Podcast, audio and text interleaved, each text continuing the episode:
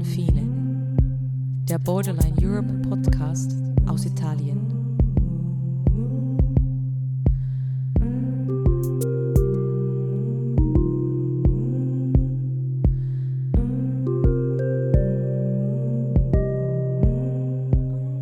In der ersten Episode beginnen wir am Anfang. Zumindest an der Stelle, wo die Arbeit von Borderline Europe beginnt. Nämlich in dem Moment, in dem sich Menschen auf die gefährliche Fahrt über das Mittelmeer begeben. Judith, Gründungsmitglied von Borderline Europe, erzählt von Ankunftszahlen, Herkunftsländern, Routen und warum es legale Einreisemöglichkeiten braucht. Christina, die ebenfalls für Borderline Europe in Palermo tätig ist, erklärt, warum es sich bei den sogenannten Interceptions und Pushbacks handelt. Außerdem kommt Jasmine zu Wort, die lange Zeit in der Seenotrettung tätig war und nun Teil des Vereins Maldusa ist. Doch erst zurück zum Anfang.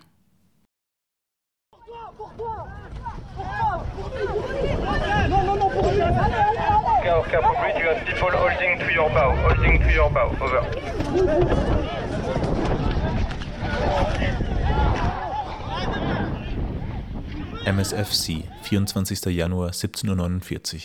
Die Rettungsaktionen im zentralen Mittelmeer dauern an. Ein überfülltes Schlauchboot wurde von der Seabird 2 in den internationalen Gewässern vor Libyen gesichtet. 69 Personen, darunter neun Frauen und 25 Minderjährige, sind nun sicher an Bord der Geo Barons. Darunter auch zwei kleine Mädchen im Alter von nur fünf Jahren. Ende Januar 2023 komme ich für die Podcast-Aufnahmen nach Palermo. Schon bei der Überfahrt auf der Fähre regnet es in Strömen. Ein Sturm zieht über Sizilien.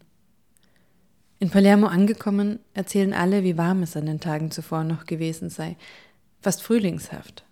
Dann dieser plötzliche Wintereinbruch. Und doch, auch während dieser Tage wagen Menschen die gefährliche Reise über das Mittelmeer. Wie jene 69 Personen, die die Geo Barons, das Seenotrettungsschiff von MSF, Ärzte ohne Grenzen, am 24. Januar rettet. Es ist die erste einer Reihe von Twitter-Meldungen, die das Team von Borderline Europe in den nächsten Tagen verfolgen wird. Die tägliche Arbeit tatsächlich, um diese sogenannten Arrival-Listen äh, herzustellen, ist, äh, ich kontrolliere, also meist nicht ich, sondern unsere PraktikantInnen, kontrollieren die äh, Twitter-Accounts von Organisationen, die entweder Seenotrettung machen, sonstig irgendwie auf See tätig sind, aber auch IOM, UNHCR, auch in Libyen, auch in Tunesien. Wir kriegen natürlich Infos durch das Alarmphone, wo wir Mitgründer sind und wo wir äh, natürlich in den Chats beteiligt sind und mitkriegen, äh, wenn Fälle publik werden. Judith ist eine der MitbegründerInnen von Borderline Europe. Wie sie erzählt, ist die Dokumentation von Seenotrettungsfällen durch das Alarmphone eine wichtige Informationsquelle. Beim Alarmphone handelt es sich um ein Netzwerk von Aktivistinnen aus Europa und Nordafrika. Es ist eine Art selbstorganisiertes Callcenter für Geflüchtete, die auf dem Mittelmeer in Seenot geraten. Das Ziel ist es, den Menschen so weit wie möglich beizustehen und Rettung zu organisieren und zu dokumentieren, was passiert. Aber es gibt noch viele weitere wichtige Informationsquellen für Borderline Europe. Pressemeldung ist ein ganz großes äh, Thema, weil da äh, tatsächlich in jeder kleinen Zeitung von Sardinien, irgendein Tageblatt eines Dorfes, erscheinen solche Sachen natürlich, wenn da plötzlich ein Boot anlandet. Und äh, wir versuchen das einfach zu sammeln durch sogenannte Google Alerts. Das heißt, wir kriegen so Nachrichten auf den Mail-Account und versuchen die eben auszuwerten. Das alles tragen wir zusammen und tragen das in die Listen, die sehr äh, stark eingeteilt sind in Abfahrtsländer, in äh, welche Boote haben gerettet, wenn gerettet wurde, sind sie selber angekommen, sind sie mit Hilfe angekommen, wer ist da angekommen, welcher Hafen, wann. Ja, sowas tragen wir alles ein. Ok. E per le... Um, cioè vedi che alcune sono colorate, altre no, poi ti spiego i colori. Mm-hmm. Però in vessel l- ogni eh, nave di ogni ONG ha un colore diverso Mm-hmm. e li puoi trovare in fondo alla tabella. Ah, come una, un overview. Esatto, So. c'è una leggenda. Aha, ah, sì. Vedi qui. Jede Meldung wird genau verfolgt und die Zahlen in eine komplexe Excel-Liste eingetragen. Dokumentiert wird auch aufgrund der großen Diskrepanzen in den öffentlichen Statistiken, die etwa IOM, UNHCR oder die italienischen Behörden zur Verfügung stellen. Dazu kommt, dass man äh, hinter die Zahl gucken möchte. Das heißt, wir möchten hinter die Zahl gucken. Sprich, äh, was sind das für Boote? Wie viele Leute waren da wirklich an Bord? Wie, wie äh, ist die Überfahrt gegebenenfalls gelaufen? Das, das sind alles Dinge, die wir verzeichnen, die wir aufschreiben und äh, auch veröffentlichen in einem Bericht, in einem monatlichen Bericht der sogenannten Centromed Info. Einfach, um dem Ganzen ein bisschen mehr Gesicht zu geben und nicht immer nur eine Tabelle dahin zu stellen, das waren jetzt 4397, sondern das sind ja Menschen und nicht nur Zahlen. Und dementsprechend haben wir angefangen, schon vor vielen Jahren, 2014 glaube ich, äh, diese Ankünfte aufzuzeichnen und äh, zu schauen, was wirklich passiert.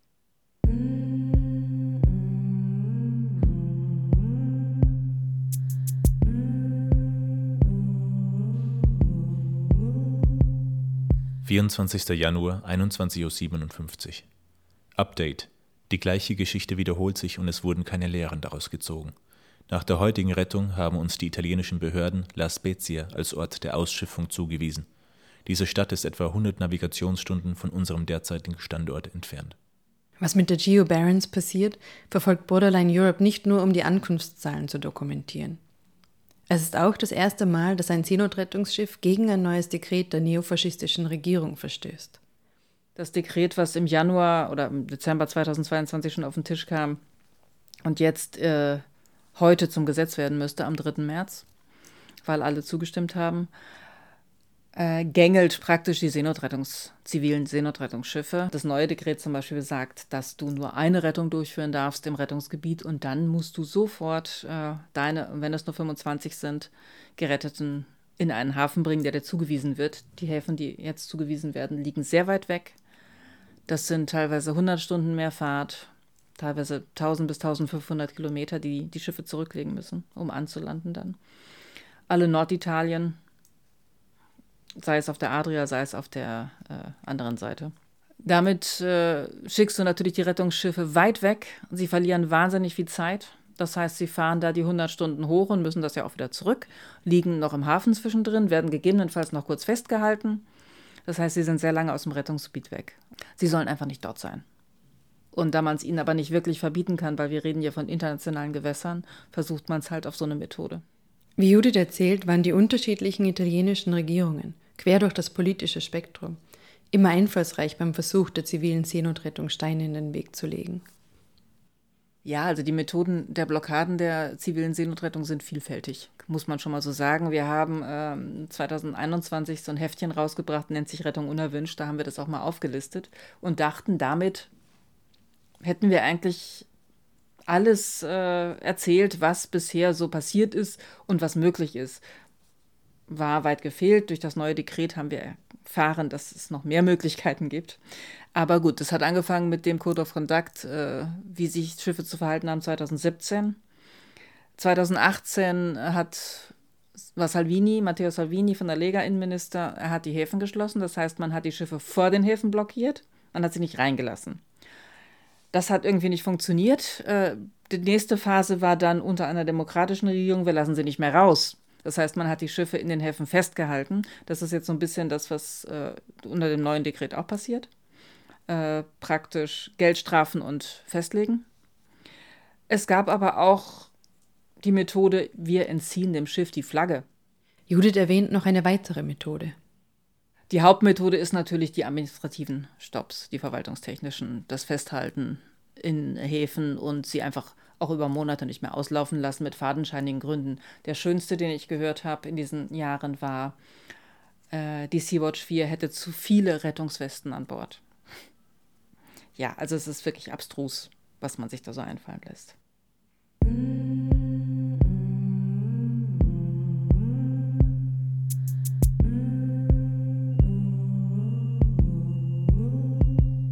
Fünfundzwanzigster Januar, elf Uhr. zweiunddreißig. Auf dem Weg nach Norden hat unser Team einen Notruf von Alarmphone erhalten. Unterwegs stießen wir auf ein anderes Boot in Not und eilten zur Rettung. Nach internationalem Recht ist die Hilfeleistung für Menschen in Seenot eine gesetzliche Verpflichtung. 61 Personen, darunter 13 Frauen und 24 Minderjährige, das jüngste war weniger als ein Jahr alt, waren auf einem überfüllten Schlauchboot in internationalen Gewässern vor Libyen in Seenot geraten. Alle sind jetzt sicher an Bord von Geo Barons und werden vom Team betreut. Es ist die zweite Rettung der Geo Barons und sie verstößt somit gegen das neue Dekret. Noch wissen wir nicht, was die Konsequenzen sein werden. Dass es die mittlerweile zweite Rettung in kurzer Zeit ist, zeugt auch von den vielen Menschen, die sich selbst im Winter auf den Weg machen. Die Ankünfte im letzten Jahr waren ja schon, nennen wir sie mal, relativ viele, obwohl Zahlen immer wirklich sehr relativ sind. Das heißt, ähm, es waren ungefähr 105.000 bis Dezember 2022. Äh, wir müssen uns immer klar machen, das ist eine mittlere Kleinstadt. Also es sind nicht viele. Aber gut, wenn wir jetzt mal davon ausgehen, ähm, dass auch dieses Jahr relativ viele in Anführungsstrichen kommen, können wir das tatsächlich schon im Januar und Februar sehen. Wir haben bis jetzt äh, über 14.000 Ankünfte. Das ist für Wintermonate tatsächlich nicht gerade wenig. Sprich, die Situation von den Abfahrtsorten, meist Tunesien und Libyen, äh, ist dementsprechend prekär. Wie Judith erzählt, ändern sich die Ankunftszahlen ständig. Mal steigen sie, mal sinken sie. Auch die Routen, die die Menschen wählen, verändern sich im Laufe der Zeit. Die veränderte Situation äh, der inneren Grenzen in afrikanischen Ländern, natürlich von der EU unterstützt, führt dazu, dass Routen sich ändern. Sprich, äh, normalerweise sind sehr viele Menschen aus Westafrika über Marokko und Spanien gekommen. Das ist kaum noch möglich. Dementsprechend verändern sich die Routen. Inzwischen werden, wie wir gehört haben, Leute tatsächlich auch über Marokko, Algerien nach Tunesien reisen müssen. Äh, Menschen gehen natürlich weiterhin nach Libyen. Es gab auch äh, Ankünfte und dementsprechend Abfahrten aus der Türkei im letzten Jahr. Das ähm, haben wir jetzt gerade traurig erfahren müssen, auch in diesem Jahr. Das verunglückte Schiff von vor wenigen Tagen, also im Februar, Ende Februar, äh, mit über 60 Toten, ist aus der Türkei abgefahren. Das heißt, diese Route wird auch weiterhin befahren. Und grob kann man sagen, die Hauptrouten sind Libyen, Tunesien. Die ionischen Routen sind Türkei, Ostlibyen und Libanon. Wobei Libanon nicht ins Gewicht fällt.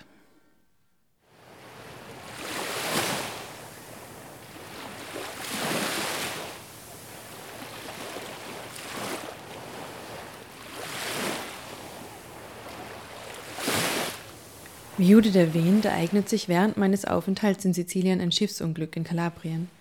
Ein Holzboot zerbricht aufgrund der rauen See in zwei Teile. Das Boot war von Izmir in der Türkei aus gestartet und hatte zwischen 150 und 200 Menschen aus Afghanistan, Pakistan, Syrien, Iran, Somalia und Palästina an Bord. Frontex sichtete das Boot bereits in der Nacht vor dem Schiffsbruch und gab die Nachricht weiter an die italienischen Behörden. Es wurden jedoch keine Rettungs- und Bergungsaktionen eingeleitet. Lediglich zwei Zollboote wurden entsandt, sie kehrten jedoch aufgrund der widrigen Wetterbedingungen um noch bevor sie das Boot erreichten. Zur Zeit dieser Aufnahme wurden bereits 88 Opfer gefunden, darunter viele Kinder. Doch warum machen sich Menschen wie sie auf den Weg? Dafür gibt es, wie Judith erzählt, unterschiedliche Gründe. Natürlich immer die politische Situation im Herkunftsland lässt die Leute losfahren, losgehen, losziehen, flüchten. Äh, und wie sich das äh, darstellt, ob viele fahren, ob wenige fahren, das liegt ganz oft tatsächlich an der Wettersituation, an der politischen Situation im Abfahrtsland und schlichtweg, welche Boote gibt es, wie viele gibt es. Sprich, das sind alles Einflüsse. Was absolut kein Einfluss ist, sind NGO-Rettungsschiffe. Denn die auf See sind entweder da und sind nicht oder sind nicht da, aber die Menschen flüchten trotzdem.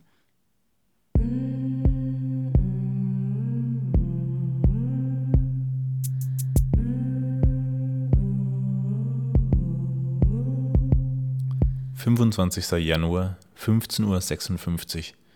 Die Rettungseinsätze im zentralen Mittelmeer gehen weiter. Unser Team entdeckte schließlich ein überfülltes Gummiboot in Seenot in internationalen Gewässern nahe Libyen. 107 Personen, darunter fünf Frauen und 36 Minderjährige, wurden gerettet und sind uns sicher an Bord der Geo Barents. Die dritte Rettung in nur zwei Tagen zeigt, die zivile Seenotrettung wird dringend benötigt vor allem in einem Kontext, in dem Menschen gezwungen sind, das Meer auf ungeeigneten Booten zu überqueren. Hier gab es im letzten Jahr eine weitere gefährliche Entwicklung, wie Jasmine erzählt.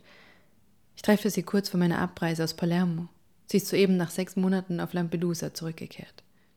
So in the last months, in the first one was I think in September or August, there were these um, metal boats In den letzten Monaten, erstmals im September oder August, gab es diese Metallboote, die super gefährlich und super schlecht sind. Es gibt verschiedene Gründe, warum es sie gibt. Manche sagen, weil es Wartezeiten bei der Produktion von Holzbooten gibt.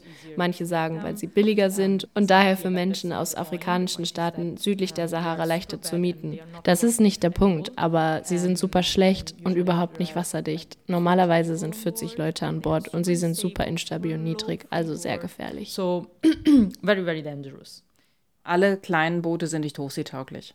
Das ist das Wichtigste. Ob sie aus Gummi, aus Holz, aus äh, Fiberglas oder sonst wie sind, sie sind nicht hochseetauglich. Und äh, dafür ist, oder damit ist für uns praktisch jeder Fall ein Seenotrettungsfall, weil wenn sie hier ankommen, ist es Glück, muss man schon mal so sagen.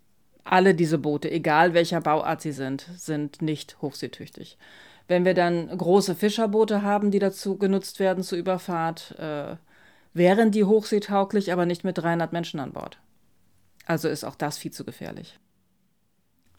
Dementsprechend braucht es halt andere Arten von legalen Einreisemöglichkeiten.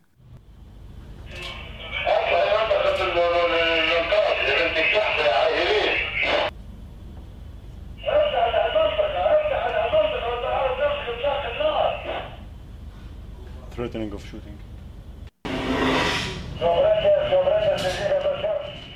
24. Januar 15.53 Uhr. Unser Team der Theo Barons wurde Zeuge, als die Küstenwache Libyens ein Boot in Seenot in internationalen Gewässern abfing. Als sie sich dem Boot nähern wollten, um die Menschen in Sicherheit zu bringen, wurden sie damit bedroht, erschossen zu werden. Diesen Tweet setzt MSF nur wenige Stunden vor der ersten Rettung ab. Denn zu den schlechten Booten und den Gefahren durch das Wetter kommen sogenannte Interceptions hinzu. Politisch gesehen wird der Begriff Interceptions und so wie, wie wir ihn auch festhalten, eher mit dem Begriff Push oder Pullback gleichgesetzt. Das heißt eben gewaltsames Zurückführen, Zurückdrängen. Pushbacks äh, bezeichnen eigentlich im Allgemeinen Vorgänge, wenn Menschen schon europäischen Boden betreten haben und dann von europäischen Autoritäten zurück in nicht-europäische Drittstaaten gedrängt werden. Während Pullbacks eigentlich, sprechen wir von Pullbacks, wenn zum Beispiel libysche oder tunesische Autoritäten Boote abfangen und sie zurück in das Land bringen, wo, sie, wo, woher die Menschen geflohen sind. In jedem Fall aber sind es immer extrem gewaltvolle Vorgänge, wo Menschen gegen ihren Willen ihrer Bewegungsfreiheit beraubt werden und ja, an Orte zurückgebracht werden, die, die sehr gefährlich äh, sind. Und äh, hier auf der zentralen Mittelmeerroute, die wir beobachten, haben wir es eigentlich mehr mit Pullbacks zu tun. Christina arbeitet seit 2020 für Borderline Europe auf Sizilien. Sie fokussiert vor allem auf das Thema Kriminalisierung von Fluchthilfe. Was tatsächlich rechtswidrig ist, das Vorgehen der EU an den Außengrenzen. Dadurch, dass Libyen nicht als, als sicherer Hafen bezeichnet werden kann, genauso wenig wie, wie Tunesien, ja, handelt es sich da ganz klar um eine rechtswidrige Praxis, auch weil es das sogenannte Non-Refoulement-Prinzip gibt. Das heißt, dass Menschen nicht aus Gebieten, aus denen sie geflohen sind, äh, zurückgedrängt werden. Außerdem beschneidet es natürlich ganz klar das Recht auf Asyl, weil die Menschen gar nicht die Möglichkeit haben, nach Europa zu kommen. Und um sich das Ganze vorzustellen, was es heißt, äh, weil diese Begriffe sind natürlich auf eine gewisse Art und Weise verharmlosend und auch ein bisschen beschönigend da wird wirklich mit Schusswaffen, mit extremer Gewaltanwendung gegen Menschen vorgegangen. Und die Leute werden dann in Auffanglager in Libyen zurückgebracht, wo sie unter ganz miserablen Bedingungen festgehalten werden und oft nicht klar ist, was dann, was dann weiterhin mit ihnen passiert.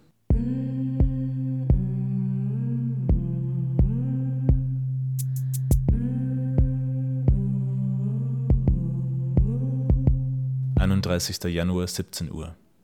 Update.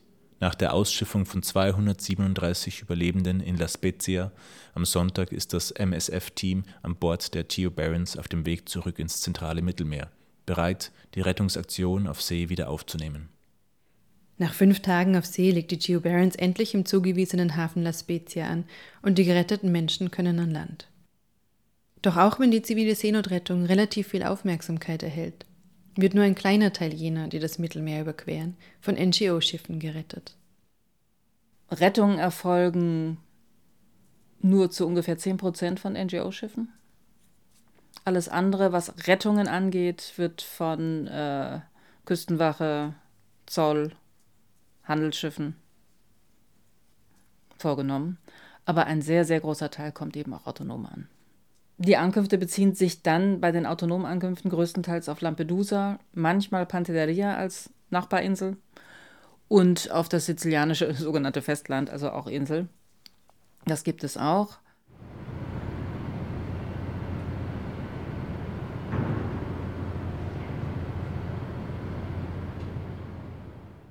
Firstly, because of course the Coast Guard from Sicily um, is doing quite less rescue. So Die sizilianische Küstenwache führt weniger Rettungsaktionen durch. Und wenn sich Menschen selbstständig auf den Weg machen, fahren sie aus geografischen Gründen nach Lampedusa, aber auch, weil sich die Fluchtrouten stark verändern, unter anderem weil die Situation in Libyen immer komplexer wird, sodass in den letzten zwei Jahren mehr Menschen über Tunesien gekommen sind. Das hat die Art und Weise, wie die Menschen ausreisen, stark verändert und auch die Organisation dieser. Also Jasmine war lange Zeit auf unterschiedlichen Seenotrettungsschiffen tätig. Jetzt ist sie Teil von Maldusa, einem Verein, den wir in Episode 3 näher kennenlernen und der unter anderem auf Lampedusa verortet ist. In unserem Gespräch reflektiert sie über ihre Zeit auf der Insel. So, um, I think that the process in Lampedusa is quite interesting.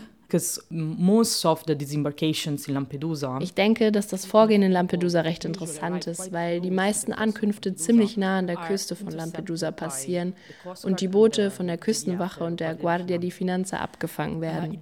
Es hängt davon ab, wie weit sie von der Küste entfernt sind, denn die Guardia di Finanza geht innerhalb der Hoheitsgewässer vor. Die Küstenwache, wenn es sich um einen SAR-Fall handelt, oder außerhalb der Hoheitsgewässer. In 95 Prozent der Fälle werden die Boote jedoch abgefangen und die Menschen kommen auf den Booten der Behörden an. I would say 95% of the cases um, boats are intercepted and people arrives on board of the assets of the authorities. Jasmine erzählt, wie die Menschen am Pier ankommen und dass nur eine einzige Organisation, das Forum Lampedusa Solidale, Zugang zu dem Bereich bekommt etwa um den Menschen eine Tasse Tee oder eine Decke zu geben. Danach geht es sofort in einen sogenannten Hotspot. Was Jasmine noch erzählt, wie prägend die Zeit auf Lampedusa für sie war. Because at the very beginning, I remember that also coming from search and rescue ship, I felt because in October it was I was arrived like one month before. Am Anfang, ich kam von Such- und Rettungsschiffen und kam im Oktober an, gab es viele Schiffsunglücke und Leichen.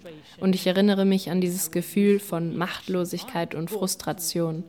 Ich war es gewohnt, im Einsatz zu sein und Menschen zu retten, mit all den Problemen, die das mit sich bringt, und Teil von etwas zu sein, das man zu vermeiden versucht. Leichen, sagen wir mal. Und in Lampedusa ging es nur darum, auf die Toten zu warten. Das war wirklich eine Herausforderung. challenging. No? Ein Ereignis ist ihr besonders im Gedächtnis geblieben. I remember one night that we were we were supposed to go to do some yoga uh, at the sunset. Ich erinnere mich an einen Abend, an dem wir bei Sonnenuntergang Yoga machen wollten. Und als wir auf dem Weg dorthin waren, bekamen die Leute, mit denen ich unterwegs war, einen Anruf und mussten zur Ausschiffung. Sie sagten, sorry, wir müssen gehen. Und ich war beim Pier und da war dieser unglaubliche Sonnenuntergang mit diesen Farben, die es nur auf Lampedusa gibt, mit diesem flachen Meer. Es war Oktober und immer noch warm, ein perfekter Sonnenuntergang und dann waren da auf dem Boot acht Leichen. Es ist banal, aber es war unglaublich, diese Tatsache zusammenzubringen mit der Tatsache, dass wir dabei waren, eine Yogastunde abzuhalten. Und dann war da neben dir diese außergewöhnliche Sache, die dann auf einmal gewöhnlich wird in the same moment, in the same place, really next to you, there was this extraordinary thing that actually then becomes ordinary. Doch Lampedusa selbst ist nicht das Problem. And Lampedusa was clear, was a small, I don't know how to say, but like a small box with everything inside. Lampedusa ist eine kleine Box, die alles beinhaltet. Aber schlussendlich geht es nicht um Lampedusa. Es ist nur die Grenze. Es ist nur eine der Inseln, die zu Gewalt und Gefängnissen und all dem gemacht werden. Lampedusa ist ein Symbol für das, was europaweit passiert. Das Sterben im Mittelmeer ist Resultat des europäischen Grenzregimes. Aber die Menschen haben sich daran gewöhnt. So wie sich die EinwohnerInnen Lampedusas an die neue Realität gewöhnt haben. Wie ich später erfahren werde, war dieses erste Quartal 2023, die Zeit, in der ich in Palermo bin, das tödlichste seit 2017. Und gerade verschärft sich die Situation einmal mehr.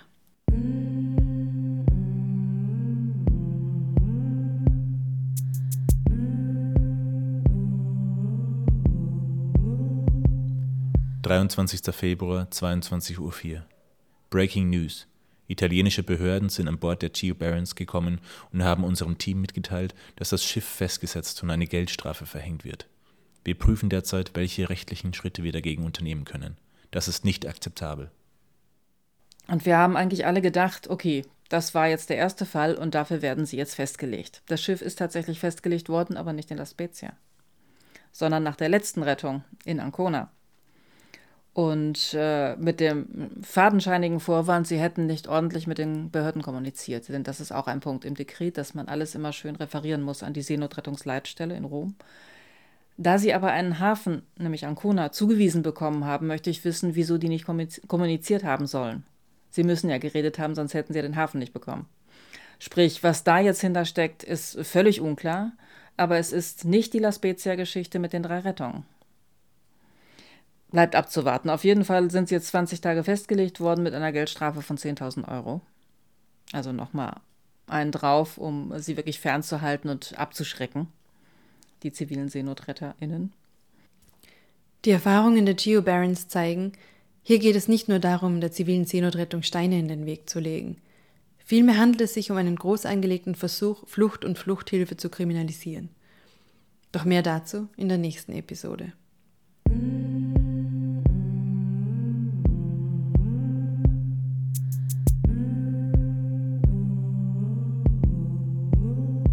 Dieser Podcast entstand während eines zweimonatigen Aufenthalts in Sizilien im Winter 2023. Viele Menschen haben daran mitgewirkt. Ein besonderer Dank gilt in dieser Episode Sanja Chin für die Musik, Valentin für das Einlesen der Twitter-Meldungen, den Interviewpartnerinnen Judith, Christina und Jasmine und der Borderline Europe-Praktikantin Marina, die das Interview mit Jasmine auf Deutsch eingesprochen hat. Gefördert wurde das Projekt von der Garia Foundation. Vielen Dank auch an euch.